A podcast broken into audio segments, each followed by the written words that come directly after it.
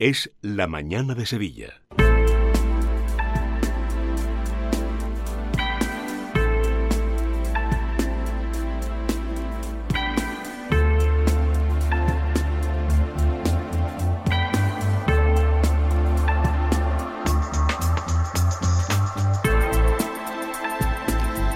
Y vamos ya con las entrevistas de perfil de Nicolás Sierra. Compañero, ¿qué tal? Buenas tardes. Buenas tardes, Laura. Hoy nos acompaña Antonio González Merchante, conocido en el mundo artístico como Antonio el Rociero o el Raya.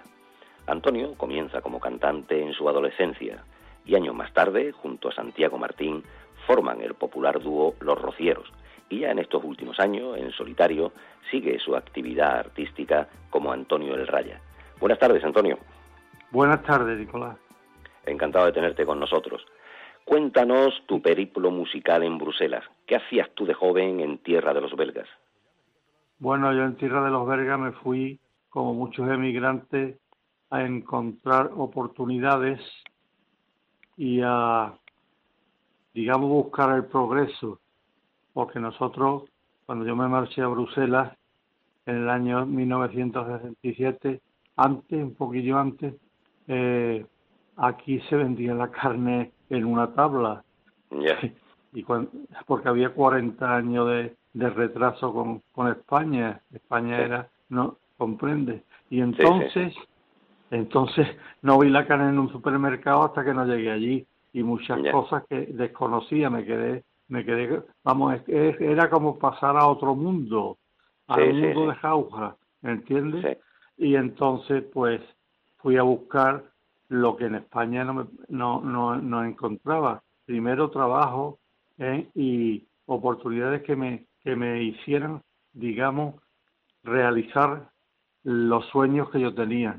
¿En Bruselas qué hace exactamente? ¿Trabajas también en la agencia F? Bueno, en Bruselas empiezo a trabajar en, como yo tenía mi, mi, mi preparación, eh, había estado en oficinas en España y entonces eh, empecé a trabajar en la agencia F de prensa, cuando Alberto Ullastre era embajador de España, cerca de la CEE e y Franco mandaba en España, como es lógico.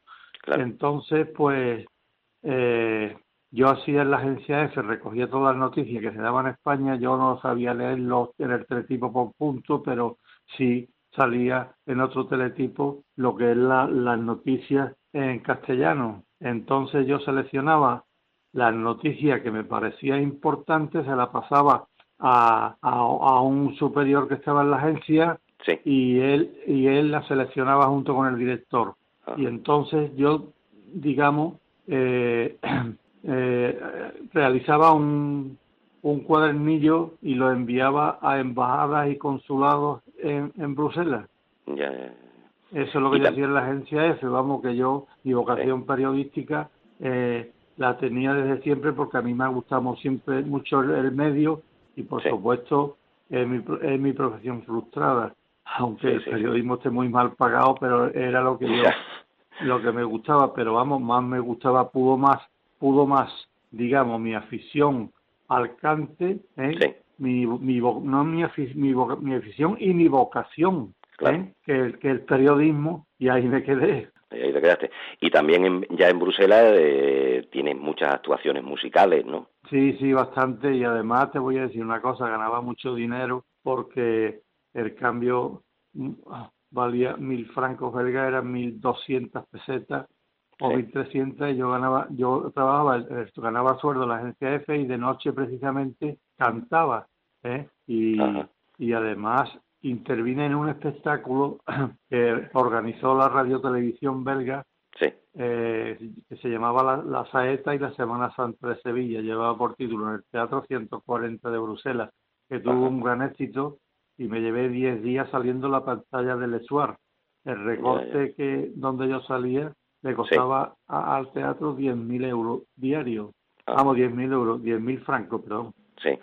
¿Eh? Y, y ahí empecé, ahí grabé mi primer disco y tuve bastante éxito, gracias a Dios, y llegué a España, eh, digamos, tenía muchas ganas de, de, de venirme a España y llegué, llegué y fundé el grupo Los Rocieros, era lo que en ese momento, lo que en ese momento, digamos, era, era, tenía un camino más, mucho más eh, claro que el flamenco, ¿eh? Sí. al que adoro y al que, lo, al que canto, porque yo había empezado ya en España como aficionado, le canté a la Macarena Saeta en, el, en, un, en un bar que había en la calle Sierpe, se llamaba Los Corales.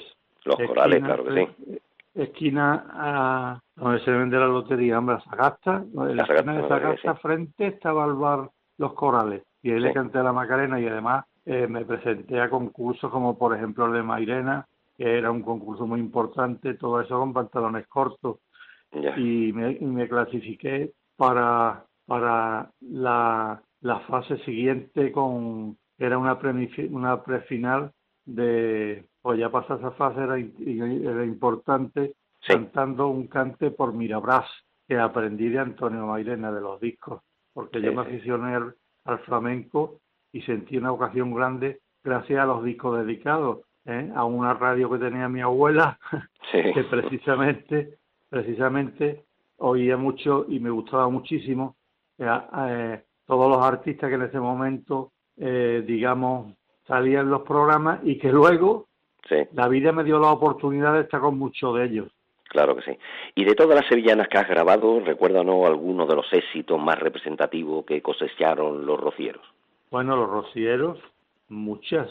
Por ejemplo, eh, Sueña la Margarita con Ser Romero, El Desamor, Eres mi cruz, mi, mi, Andalucía, porque nosotros fuimos los primeros que le cantaba la autonomía andaluza. Me acuerdo que le, le regalé el disco. Entonces era presidente don José Rodríguez de la Borbolla, hoy gran amigo mío y, y, gran político y persona. y, le, y, me, y me nos recibieron en, ahí en, en, en, la calle Alfonso XII, donde estaba presidencia, Sí. Y le, le, le, regalamos el disco, creo que la hemeroteca de ABC puede, puede, podrá estar la foto, esa fotografía, yo no la tengo. Seguro eh, sí. Pues como estos cambios, tú sabes, por la, estos cambios, pues ya verá lo, la, la cantidad de documentación que se ha perdido o que han tirado por no considerarla impor, importante para estos tiempos. Aunque hay periódicos que no, que conservan todo y, y seguro que, que, que, a veces sí, porque es un periódico que yo he respetado mucho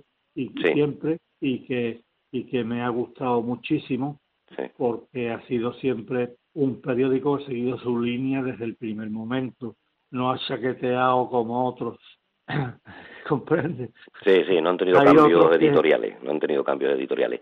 Antonio, no, siempre... hablemos ahora, si te parece, del fandango de Huelva tan Mira, importante la, en tu carrera. La, el fandango de Huelva es un cante que yo adoro y que he estudiado mucho y he, y he investigado sobre él, porque el fandango de Huelva es un cante que ha enriquecido la mayoría de los palos del flamenco, porque el folclore son tres siglos antes que el flamenco.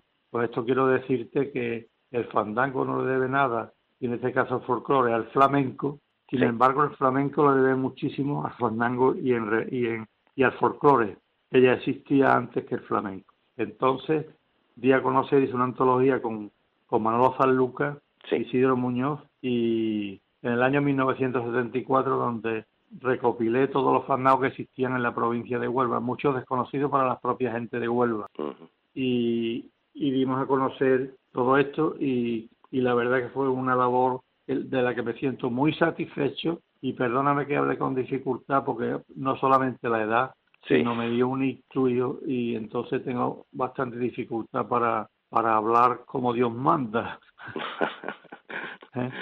Y ya que has hablado de, de San Lucas, de Manolo San Lucas, ¿con Sí. quiénes más has colaborado, eh, sobre todo de guitarristas, de músicos? Pues mira, eh, con Manolo Sanlúcar eh, creo que soy el, el- el artista, tanto con Manolo Sanlúcar, cuando el primero que grabé la antología de Fandango, tengo la mayoría de las grabaciones. Creo que soy uno de los artistas que más le ha, más le ha acompañado a la guitarra Manolo Sanlúcar e Isidro Muñoz. Dos, dos fenómenos, lo voy a descubrir yo ahora. Me ha Sí. acompañado también en solitario Paco de Lucía, Paco Cepero, Enrique de Melchor, el niño de Pura, Manolo Franco, Tomatito, mi guitarrista inseparable, el Mae, Juan Díaz, eh, un alornero, un minero de la guitarra, Ramón Jesús Díaz Sí, y otros, precisamente, que no voy porque si no llegaría a la lista Romerito de Jerez. totalmente. Sí.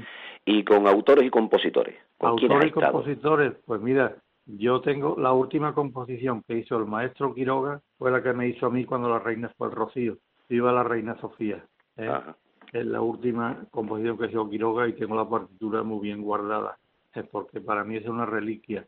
A mí me quería mucho Quiroga y, y claro, mi maestro de siempre del piano ha sido Felipe Campuzano y con el que he hecho miles de grabaciones y, he hecho muchas cosas como vamos, ha sido una persona en mi vida que nunca podré olvidar y que lo tratan injustamente en Andalucía, porque a uno le han dado la medalla de Andalucía, a Felipe Campuzano nada menos, nada menos, ¿eh? que hizo Andalucía espiritual y tantas obras hizo por Andalucía. Es que aquí, aquí hay que llevar muchas veces el carnet en la boca para que te den la medalla. Mira, eh, otro gran autor que colaboró conmigo incluso antes de su muerte y muchísimo antes de morir, claro, está Manuel Pareja Obregón.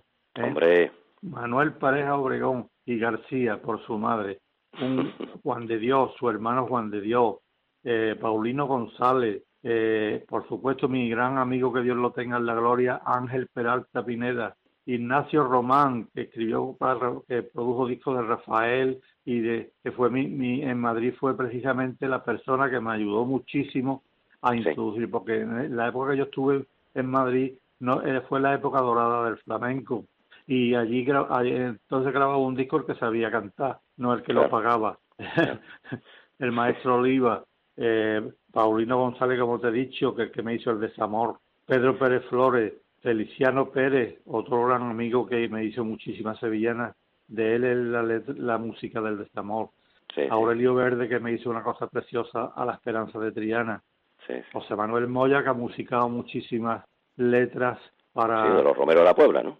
De los Romero, sí. Precisamente yo tengo con él una cosa que fue, cantaba la Virgen poemas, que me lo hizo el padre Quevedo para mí, y Moya puso la música, pero como no hacía dos o tres años, pero tenía en el archivo para grabarla y no la grabé, un día me llama Moya y me dijo, Primichi, porque su forma de, ¿por qué no me deja que grabe? Dios mío, son tuyas, dice, tú lo vas a cantar diferente, y entonces eso me llegó a, al alma, porque digo, digo, bueno, por lo menos, mira, un compañero me reconoce que, que mi sonido es personal, ¿no? Tú lo vas a cantar diferente a como lo vas a cantar los Romeros.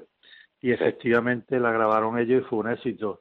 Sí, sí, sí. ¿Eh? Después yo en el último disco que he hecho, con motivo del centenario de, antes de darme el el centenario de, de, la Virgen del Rocío de la Coronación, yo la he grabado ahí en solitario, que es el último disco, grabación, prácticamente la última grabación que hice, ese disco donde interviene también mi hija, que es profesora de latín y griego y que es muy aficionada y canta muy bien, pero para, para ella y para cuantos amigos y eso, que no se dedica a eso, por supuesto, se dedica a su profesión, y entonces grabó conmigo una sevillana muy muy antigua de, de que se hizo para la coronación de la Virgen, eh, no me acuerdo ahora yo. No te preocupes, Antonio. Ha sido un placer saber de ti, saber que te encuentras bien y te doy muchas gracias por acompañarnos en este programa. Hombre, gracias a ti por acordarte de este humilde artista, que ahora no está, ahora no está en circulación, ahora no está en circulación, pero que hay muchos artistas que, que resulta que están ahí, son muy buenos y, la verdad es que lo he producido yo muchas veces, he hecho más de 100 producciones para otros compañeros y ahora estoy terminando la una, una serie que se llama eh, Por los territorios del fandango de Huelva, que espero que algún día vea la luz, ya hay 70 horas de grabación. Pues esperemos que sí, esperemos que, esperemos que puedas terminar y rematar ese gran proyecto. Ya que no ¿eh? puedo cantar, por lo menos producir algo para, para, ese, para ese gusanillo. Claro que sí, claro que sí. Antonio, muchas gracias.